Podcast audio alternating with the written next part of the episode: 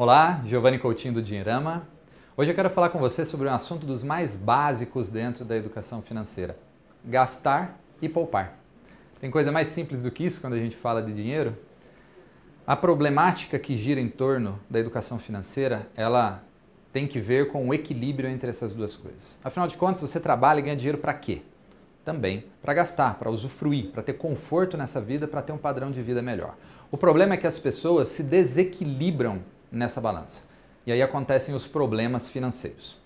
Você precisa aprender primeiro a identificar o que, que é que tem valor para você, o que, que é algo realmente de valor dentro dos seus conceitos.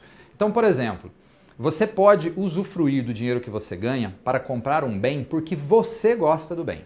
Mas o que acontece, que gera desequilíbrio em muitas famílias, é que as pessoas compram coisas não porque elas gostam, mas porque a sociedade as pressiona para obter um determinado bem. Muitas vezes elas ainda não estão em condições de obter aquele bem, como por exemplo um automóvel ou mesmo um imóvel próprio.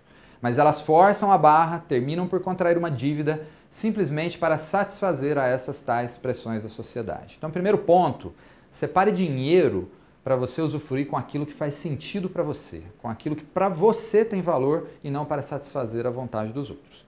Outro ponto importante: você também precisa considerar os imprevistos que acontecem ao longo da vida. Ou seja, com o dinheiro que você ganha, é importante que você separe uma quantia que faça sentido para você, para que possa cobrir alguns desses tipos de imprevistos, que podem ir desde um desemprego até um problema de saúde, que era algo assim até então jamais pensado antes. Isso vai trazer para você uma sensação de tranquilidade, de saber que você tem um colchão financeiro que possa ser utilizado caso alguma coisa nos seus planos dê errado. Por fim, gostaria de dizer para você algo importante também. Aprenda a ser feliz com aquilo que você tem hoje. Você está numa jornada ao longo da vida.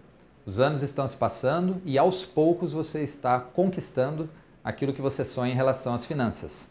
Então, não se importe muito com as pressões da sociedade, com as artimanhas das propagandas e do marketing que tenta impor para você que você tem algumas necessidades. Respeite o seu momento financeiro e aprenda a ser feliz, curtindo e desfrutando com responsabilidade dentro daquilo que você tem no dia de hoje. Com o tempo você vai alcançar os seus sonhos e lembre-se dessas duas palavrinhas, disciplina e paciência, são muito importantes dentro de uma vida onde a educação financeira faz parte do estilo de vida. É isso que eu queria deixar para vocês de dica. Espero que você tenha gostado. Um abraço e até a próxima!